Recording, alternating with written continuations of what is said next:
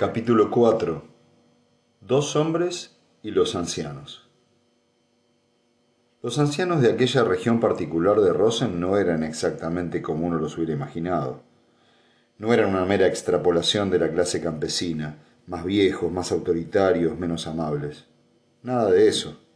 La dignidad que les distinguió en el primer encuentro fue incrementándose hasta dar la impresión de ser su característica predominante se sentaron alrededor de la mesa ovalada como pensadores graves y de movimientos lentos.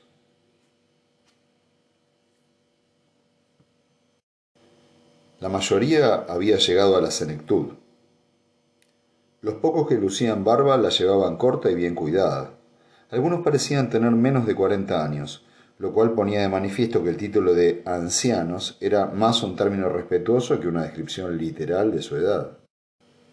Los dos hombres llegados del espacio exterior se sentaron a un extremo de la mesa y durante el solemne silencio que acompañó a la frugal comida, más ceremoniosa que nutritiva, se dedicaron a observar los contrastes de aquel nuevo ambiente. Después de la comida y de una o dos respetuosas indicaciones, demasiado cortas y sencillas para ser calificadas de discursos, por parte de los ancianos que al parecer gozaban de mayor estima, en la asamblea reinó cierta informalidad. Fue como si la dignidad de saludar a personajes extranjeros hubiera cedido el paso a las amables y rústicas cualidades de la curiosidad y el compañerismo. Rodearon a los dos extranjeros y les acribillaron a preguntas.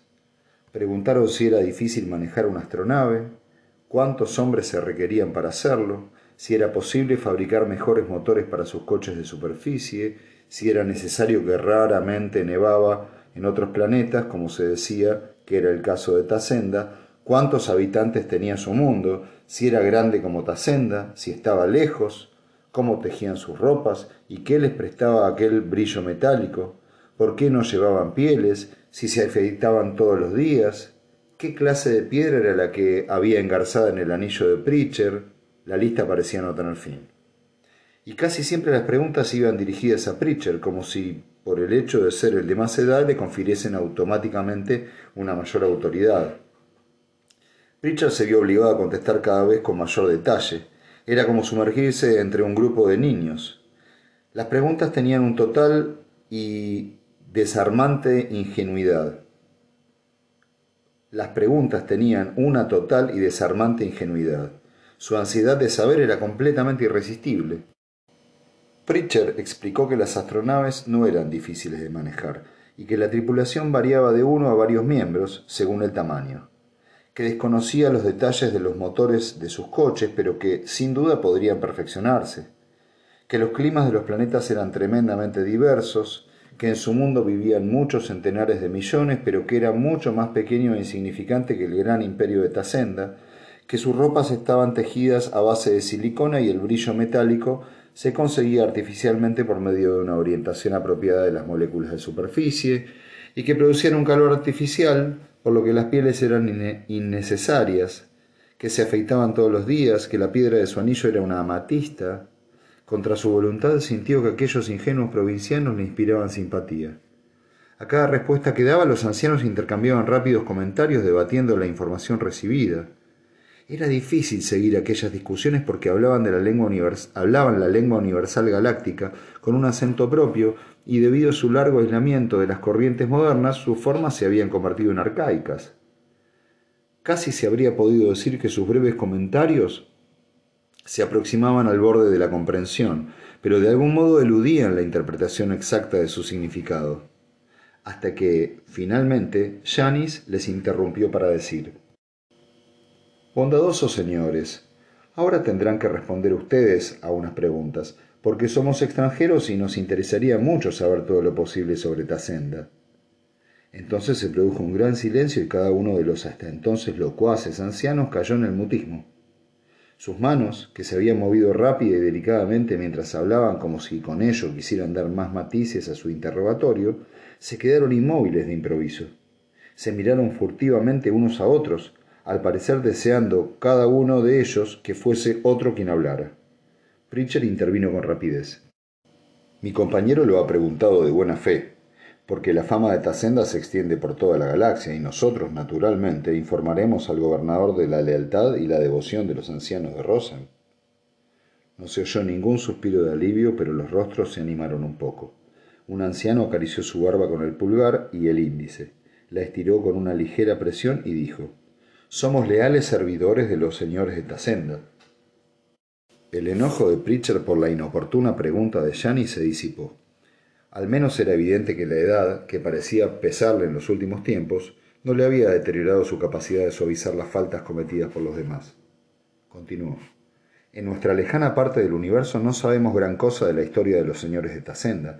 Suponemos que han gobernado estos mundos con benevolencia durante mucho tiempo. Contestó el mismo anciano que había hablado antes. De un modo automático se había convertido en el portavoz del grupo. Explicó. Ni el abuelo del más anciano puede recordar un tiempo en que los señores estuvieran ausentes. ¿Siempre ha reinado la paz? Siempre, vaciló. El gobernador es un señor fuerte y poderoso, pero no titubearía en castigar a los traidores. Ninguno de nosotros lo somos, naturalmente. Me imagino que en el pasado habrá castigado a algunos si se lo merecían. Una nueva vacilación. Aquí no hay traidores, ni los ha habido nunca. Pero no es así en otros mundos, donde la traición ha sido castigada con la muerte. No es bueno pensar en ello, pues nosotros somos hombres humildes y pobres labradores que no tenemos nada que ver con las cuestiones de política. La ansiedad de su voz y la común preocupación en los ojos de todos ellos resultaban evidentes.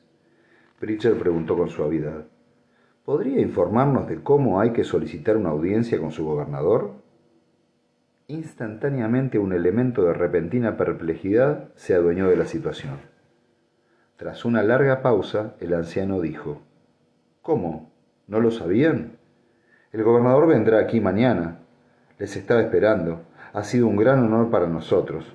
Esperamos, esperamos ansiosamente que le hablarán de nuestra lealtad hacia él. Pritchard esbozó una vaga sonrisa. ¿Nos esperaba? El anciano les miró con extrañeza. Claro, hace ya una semana que les estamos esperando. Su alojamiento era, sin duda alguna, lujoso para aquel mundo. Pritchard había vivido en lugares peores. Janice solo demostraba indiferencia hacia lo que le rodeaba. Pero entre ambos había un elemento de tensión distinto del que había existido hasta entonces. Pritchard sentía que se aproximaba el momento de tomar una decisión definitiva y, sin embargo, era aconsejable seguir esperando. Ver primero al gobernador significaba ampliar el juego a dimensiones peligrosas, pero por otra parte, ganar aquella partida podía multiplicar las ganancias. Sintió una oleada de irritación ante el ceño ligeramente fruncido de Janis, ante la delicada incertidumbre con que el joven se mordía el labio inferior. Detestaba aquella inútil comedia y deseaba ponerle fin. Dijo, Parece que no, se nos han adelantado. Sí, fue la lacónica respuesta de Janis. ¿Solo eso? ¿No tiene ninguna contribución de mayor alcance que hacer? Venimos aquí y nos encontramos con que el gobernador nos esperaba.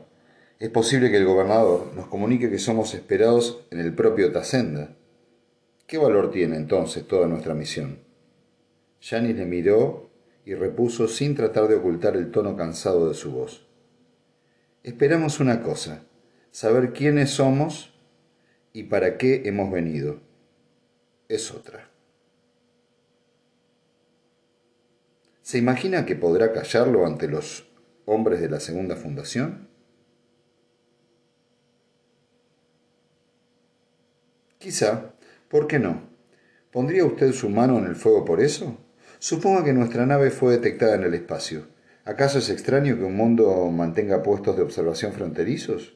Aunque fuéramos extranjeros corrientes, despertaríamos su interés.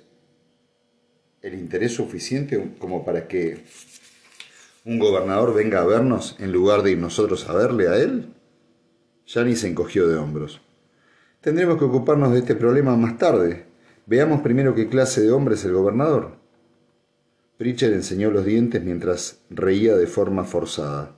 La situación se estaba volviendo ridícula. Janis prosiguió con extraña animación. Al menos sabemos una cosa. Tacenda es la segunda fundación o un millón de pequeños indicios apuntan únicamente hacia la dirección equivocada. ¿Cómo interpreta usted el evidente terror que inspira Tasenda a estos nativos? No veo signos de dominación política. Al parecer, sus grupos de ancianos se reúnen libremente y sin ninguna clase de interferencia. Los impuestos de que hablan no se me antojan muy altos ni que se recauden con gran severidad. Los nativos hablan mucho de su pobreza, pero parecen fuertes y bien alimentados. Las casas son humildes, así como los pueblos, pero adecuados para sus fines. De hecho, este mundo me fascina. Nunca había visto ningún otro tan inhóspito, pero estoy convencido de que la población no sufre y de que en sus vidas, sin complicaciones, hay una felicidad equilibrada de que carecen las sofisticadas poblaciones de los centros más avanzados. De modo que usted es un admirador de las virtudes campesinas. Las estrellas no lo permitan. A Yanis pareció divertirle la idea. Solo estoy señalando la importancia de todo esto. Da la impresión de que Tasenda administra con eficiencia, y digo eficiencia en sentido muy diferente de la del antiguo imperio, o la primera fundación, o incluso de nuestra propia unión. Todas ellas han hecho gala de una eficiencia mecánica reflejada en valores más tangibles. Tasenda aporta felicidad y suficiencia. ¿No ve usted toda la orientación de su dominio? ¿No ve usted que toda la orientación de su dominio es diferente? No es física, sino psicológica. ¿De veras? Pritchard se permitió un tono irónico. ¿Y el terror con que los ancianos hablaron del castigo impuesto a la traición por los bondadosos administradores psicológicos? ¿Acaso apoya su tesis eso? ¿Fueron ellos objeto del castigo? Solo hablaron del castigo de los demás, como si el conocimiento del citado castigo hubiera sido tan bien implantado en ellos que nunca necesita ser impuesto. Las actitudes mentales adecuadas están tan asentadas en sus mentes que estoy seguro de que no hay en este planeta ni un solo soldado tasendiano. ¿No se ha dado cuenta de todo esto? Tal vez me la dé, repuso fríamente Pritchard, cuando vea al gobernador. A propósito, ¿y si manipulan nuestras mentes? Janis replicó con brutal desprecio. Usted ya debería estar acostumbrado a ello. Pritchard palideció perceptiblemente y con visible esfuerzo dio media vuelta. Aquel día no volvieron a hablarse. En el frío glacial de la noche silenciosa y sin viento, mientras escuchaba la respiración acompasada de su compañero, Pritchard ajustó su transmisor de muñeca a la región de ultraondas que era inaccesible para Janis y con pequeños toques de la uña se puso en contacto con la nave. La respuesta llegó en breves periodos de tan inaudible vibración que apenas asomaba el umbral de los sentidos. Por dos veces, Pritchard preguntó, ¿Ninguna comunicación todavía? Por dos veces llegó la respuesta, ninguna, seguimos esperando. Saltó de la cama. En la habitación hacía frío, se envolvió bien con la manta de piel y se sentó a contemplar las numerosísimas estrellas que eran tan diferentes en su fulgor y en la complejidad de su disposición a la monótona bruma de la lente galáctica que dominaba el firmamento nocturno de su periferia nativa. En alguna parte, entre aquellas estrellas se hallaba la respuesta a las complicaciones que le atormentaban, y sintió un gran deseo de que llegara aquella solución y terminara todo el asunto. Por un momento volvió a preguntarse si el mulo tendría razón, si la conversión le habría privado de su firme y aguda confianza en sí mismo. O sería simplemente la edad y las fluctuaciones de aquellos últimos años. No le importaba demasiado, estaba cansado. El gobernador de Rosen llegó en escasa ostentación. Su único séquito era el hombre uniformado que conducía el coche de superficie. El vehículo era de lujoso diseño, pero Pritchard lo encontró poco práctico. Giraba con torpeza y más de una vez pareció encabritarse ante un cambio de marcha demasiado rápido. Por su diseño se deducía enseguida que funcionaba con combustible químico y no con atómico. El gobernador tasendiano pisó con suavidad la fina capa de nieve y avanzó entre dos hileras de respetuosos ancianos. No les miró, sino que entró rápidamente y ellos le siguieron. Desde el alojamiento que se les había asignado, los dos hombres de la Unión contemplaron la escena. El gobernador era corpulento, macizo, bajo y de aspecto vulgar. Pero ¿qué importaba ello? Pritchard se maldijo a sí mismo por su nerviosismo. No se traslucía en su rostro que continuaba impasible, por lo que no sufría ninguna humillación ante Janis, pero sabía muy bien que su presión sanguínea había subido y notaba que tenía la garganta seca. No era un caso de temor físico. Pritchard no se contentaba, no se contaba entre aquellos hombres obtusos y carentes de imaginación a los que la estupidez impedía sentir miedo, pero podía hacer frente al citado temor. Aquello era algo diferente. Era el otro temor. Echó una rápida ojeada a Janis. El joven se estaba contemplando las uñas de una mano y se pulía ociosamente alguna irregularidad. Algo en el interior de Pritchard bullió de indignación. ¿Qué podía temer Janis de la manipulación mental? Pritchard trató de recordar. Recordar cómo era antes de que el mulo convirtiera al empedernido demócrata que creía haber sido. Era difícil hacerlo. No podía localizarse mentalmente. No podía romper los alambres que le unían emocionalmente al mulo. Con gran esfuerzo pudo recordar que una vez había intentado asesinar al mulo, pero por más que se esforzó no pudo reconstruir sus emociones de entonces. Tal vez se lo impedía el instinto de conservación de su propia mente, porque sólo la idea intuitiva de lo que pudieron ser aquellas emociones, sin comprender los detalles, sino meramente su tendencia, le revolvía el estómago. ¿Y si el gobernador hurgaba en su mente? Y si los insustanciales tentáculos mentales de un hombre de la segunda fundación se insinuaban en las grietas emocionales de su cerebro y se quedaban en ellas, no hubo ninguna sensación la primera vez, ni dolor, ni sacudida mental, ni siquiera una impresión de discontinuidad. Siempre había querido el mulo. Si existió un tiempo con anterioridad, cinco años atrás, por ejemplo, en que pensó que no le quería, que le odiaba, fue solo una espantosa ilusión y la idea de aquella ilusión le avergonzaba.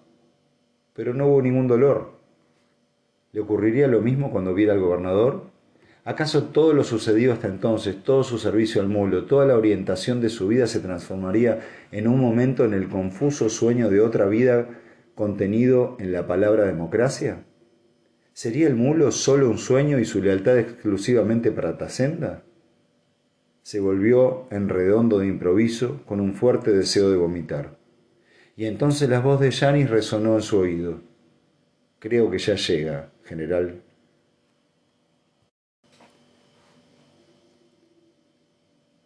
Pritchard se volvió de nuevo. Un anciano había abierto la puerta sin ruido y se hallaba en el umbral, tranquilo y respetuoso.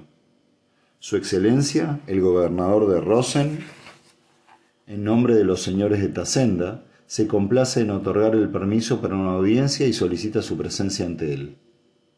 Aceptado, murmuró Janis apretándose el cinturón y ajustando una capucha roseniana sobre su cabeza. Pritchard juntó las mandíbulas. Aquel era el inicio del verdadero juego.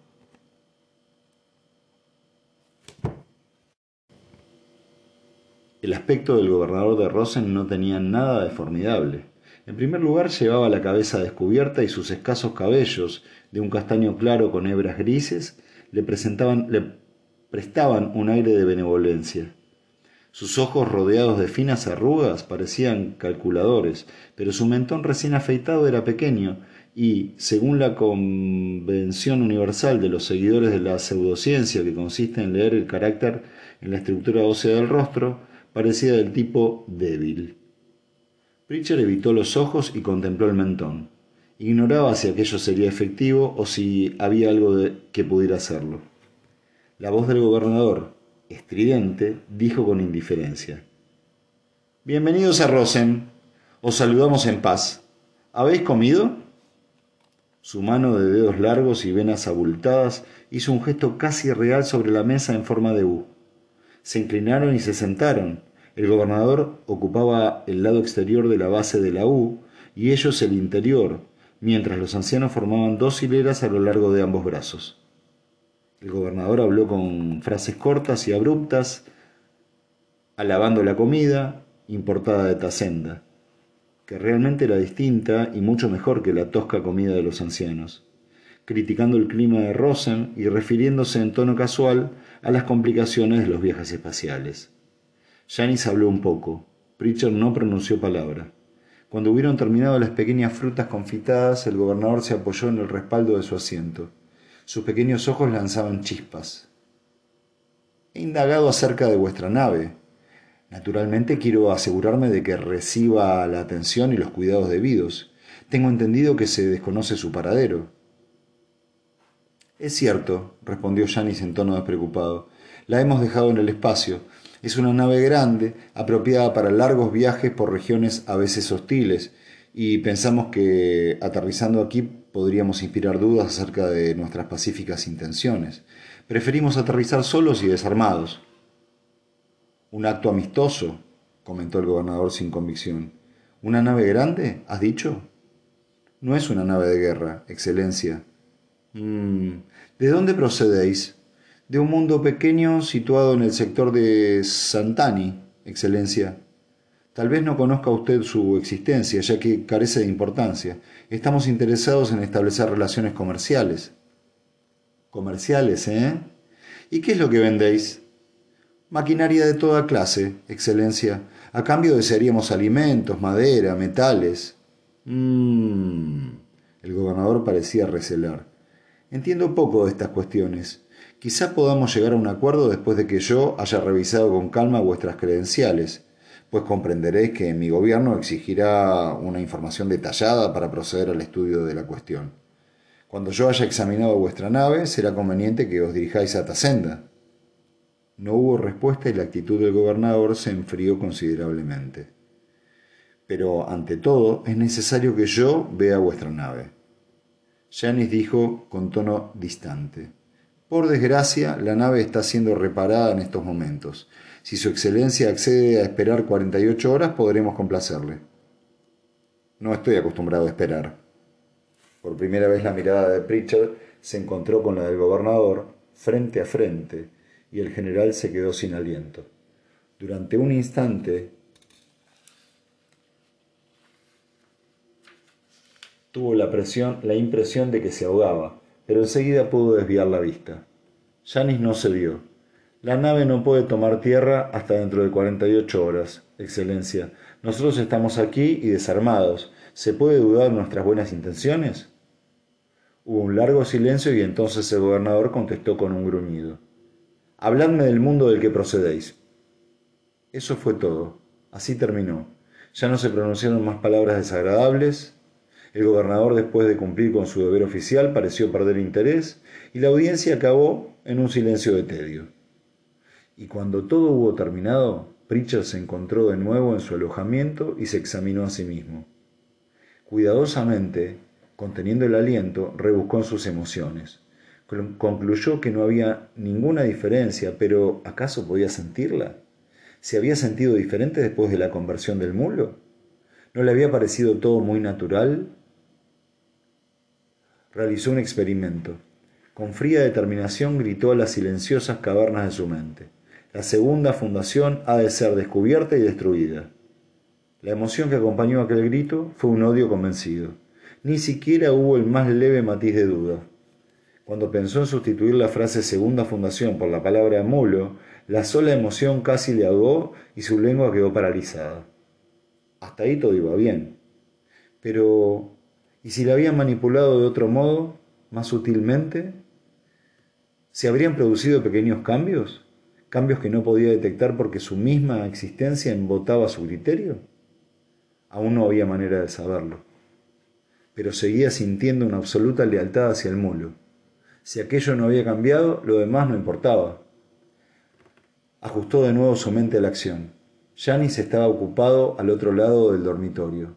La uña de Pritchard rozó su comunicador de muñeca y la respuesta que recibió desató en él una oleada de alivio que casi lo hizo tambalear. Los músculos de su rostro no expresaron nada, pero en su interior gritaba de alegría, y cuando Janis dio media vuelta y le miró de frente, comprendió que la farsa estaba a punto de terminar. Cuarto interludio. Los dos oradores se cruzaron en el camino y uno detuvo al otro. Tengo noticias del primer orador. En la mirada del otro brilló una leve aprensión. ¿Punto de intersección? Sí. Ojalá vivamos para ver el amanecer.